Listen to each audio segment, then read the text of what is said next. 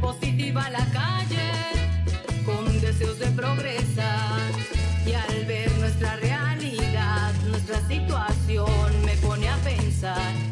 Y al ver nuestra realidad, nuestra situación me pone a pensar. Porque mi gente no vive mejor, porque mi pueblo vive en el olvido, porque el conflicto hoy se agudizó y la alegría hoy ya se ha perdido. Bienvenidas al podcast de Reimaginemos, un proyecto que explora caminos de equidad a partir de reflexiones colectivas e interdisciplinares sobre 30 formas diferentes de desigualdades en Colombia. Este episodio reimagina el emprendimiento y sus desigualdades y será narrado por Stephanie Cortés.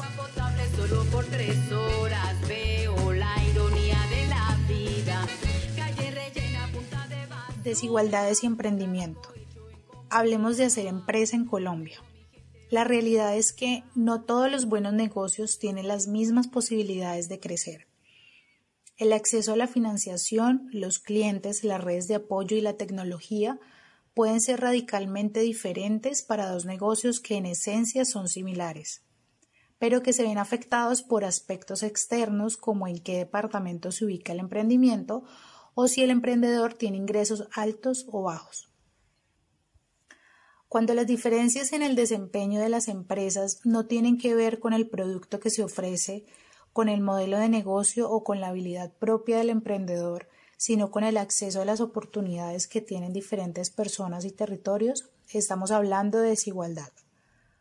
Por eso, desde Reimaginemos, un proyecto que reflexiona sobre 30 diferentes formas de desigualdad en Colombia, estamos discutiendo sobre desigualdades y emprendimiento. El proyecto se basa en un diálogo entre más de 150 jóvenes académicos, activistas, artistas, entre otros diversos perfiles. Esta columna es el resultado del diálogo de saberes número 26 de Reimaginemos, en el cual participaron Stephanie Cortés, emprendedora y artista caleña, Natalia Gómez, empresaria del Huila que está creando un emprendimiento agropecuario, Natalie Montes, artista, gestora cultural y docente vallecaucana, María del Pilar Sandoval, funcionaria pública con experiencia como emprendedora en startups, y Andrés Trejos, candidato a PhD en Economía, que investiga sobre desarrollo productivo en Colombia. Aquí compartimos las principales reflexiones de este diálogo. Dos mundos en el emprendimiento. ¿Quién puede ser empresario en Colombia? Para responder a esta pregunta es clave reconocer que existen dos mundos dentro del emprendimiento. Por un lado está el emprendimiento que surge de una oportunidad de negocio y por el otro está el emprendimiento de subsistencia, que nace de la necesidad de vender algo para ganarse la vida y que suele llamarse autoempleo. La mayoría de los emprendimientos en Colombia son autoempleos, negocios de una sola persona o un equipo muy pequeño que producen pocos ingresos, no generan empleo, no innovan y no logran competir en los mercados internacionales. El tipo de emprendedor que está asociado con el emprendimiento de oportunidad versus el autoempleo es muy diferente. Mientras que el 90% de los emprendedores por oportunidad tienen educación universitaria o técnica, el 50% de los emprendedores por subsistencia solo alcanzaron el bachillerato. En el sector agropecuario la situación es más preocupante pues el 56% de los productores solo tienen educación primaria y el 20% no cuenta con ningún grado de escolaridad. La relevancia de dimensionar estas cifras radica en que la educación con la que cuenta cada tipo de emprendedor incide directamente en sus posibilidades de crear y sostener un buen negocio. No solo eso, sino que, como lo señala María del Pilar, abro comillas, la educación enseña a liberarse a sí mismo para poder liderar a los demás. También da acceso a redes de apoyo y contactos que terminan siendo decisivos en el éxito de una empresa. Cierro comillas. Es importante tener en cuenta también que la transición de un emprendimiento a una empresa es un proceso complejo y desigual en nuestro país. el acceso a la financiación, los impuestos, los abogados, los contadores, la vinculación formal de los empleados, etc., son costos que muchos emprendedores simplemente no logran cubrir. Como lo dice Natalie, abro comillas, arrancar se puede, pero luego empiezan a materializarse desigualdades que son tan evidentes y ya sostenerse, avanzar, hace que tu negocio sea rentable es mucho más difícil. En efecto, el 94.5% de los negocios en Colombia son microempresas, es decir, negocios pequeños que tienen menos de nueve empleados. Estas cifras afectan al país como un todo, pues cuando las empresas no crecen no se genera suficiente empleo ni suficiente ingresos. Precisamente, las cifras muestran que mientras que las microempresas en Colombia generan solo el 15.2% del empleo en el país, en el promedio de los países de la OECD, estas generan el 30,5%. Otra cifra alarmante que evidencia no solo las dificultades para crecer en negocio, sino simplemente para mantenerlo operando es que se estima que cuatro de cada cinco micro, pequeñas y medianas empresas quiebra en los primeros cuatro años de operación. En emprendimiento querer no siempre es poder. Una de las ideas más comunes que tenemos sobre el éxito del emprendimiento es que éste depende del individuo, Creemos que se requiere que la persona no solo tenga una buena idea de negocio, sino que esté dispuesta a asumir riesgos, que tenga el empuje, la disciplina y el carácter para seguir adelante. Estas habilidades suelen llamarse habilidades blandas y en efecto un emprendedor las necesita. Pero estas no son suficientes. Por ejemplo, Tener una excelente idea de negocio no es suficiente si no existen vías para sacar tu producto al mercado. Tener disciplina y empuje no es suficiente si ningún banco te presta dinero para montar tu negocio. Estar dispuesto a tomar riesgos no es suficiente si vas a entrar a competir en un mercado acaparado por empresas que logran hacer lobby para recibir protecciones arancelarias o exenciones tributarias por parte del Estado. Es decir, el contexto importa. Existen muchos factores que están por fuera del control del emprendedor y que irremediablemente van a determinar si su idea de negocio podrá convertirse en una empresa rentable. Como ejemplo ilustrativo, pensemos en dos personas con exactamente las mismas habilidades, el mismo empuje, la misma disciplina, incluso con el mismo nivel educativo. Supongamos que ambas tienen una excelente idea de negocio, pero que una está en Bogotá y la otra está en el Bichada. De acuerdo con el índice del Consejo Privado de Competitividad, que compara 13 factores que afectan el ambiente de los negocios en cada uno de los departamentos del país, Bogotá puntúa mejor que el Bichada en todas las dimensiones, con una diferencia de entre 5 y 90 veces en el puntaje. Esto necesariamente implica que el emprendedor en el Bichada va a tener que enfrentar muchas más barreras para sacar adelante su negocio, barreras que están fuera de su control. Como lo dice Andrés, en últimas, abro comillas, logra producir con rentabilidad quien puede sobreponerse a todas las barreras del entorno, casi siempre por suerte, donde naces.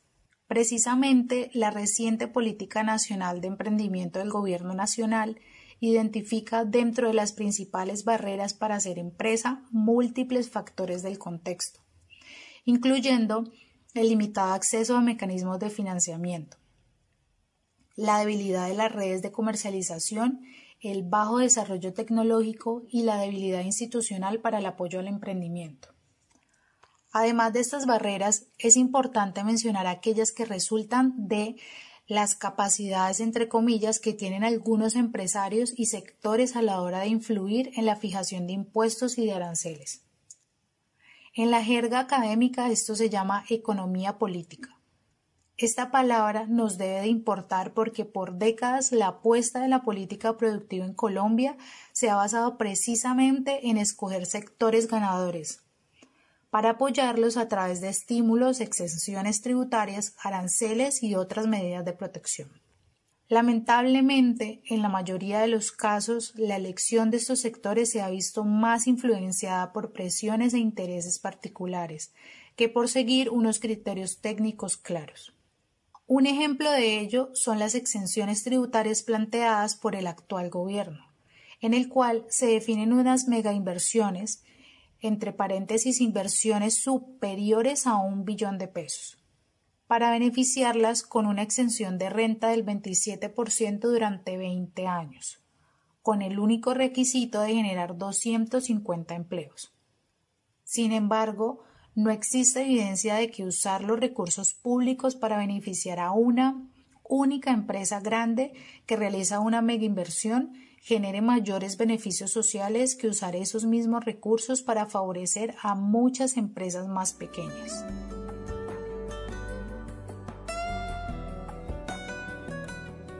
Entonces, ¿qué hacer?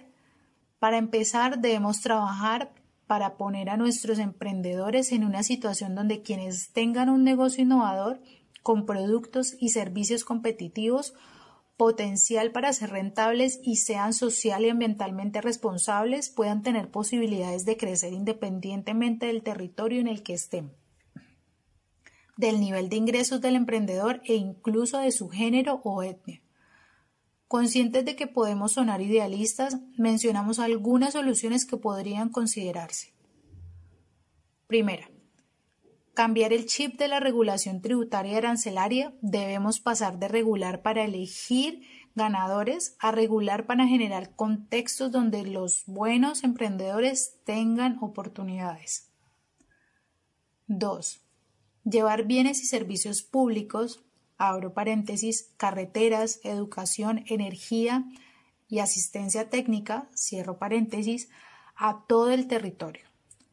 Para ello es clave meterle la ficha a iniciativas como los que tiene los programas de desarrollo con enfoque territorial, que surgieron del acuerdo de paz para transformar las zonas más pobres, más apartadas y más afectadas por el conflicto en Colombia.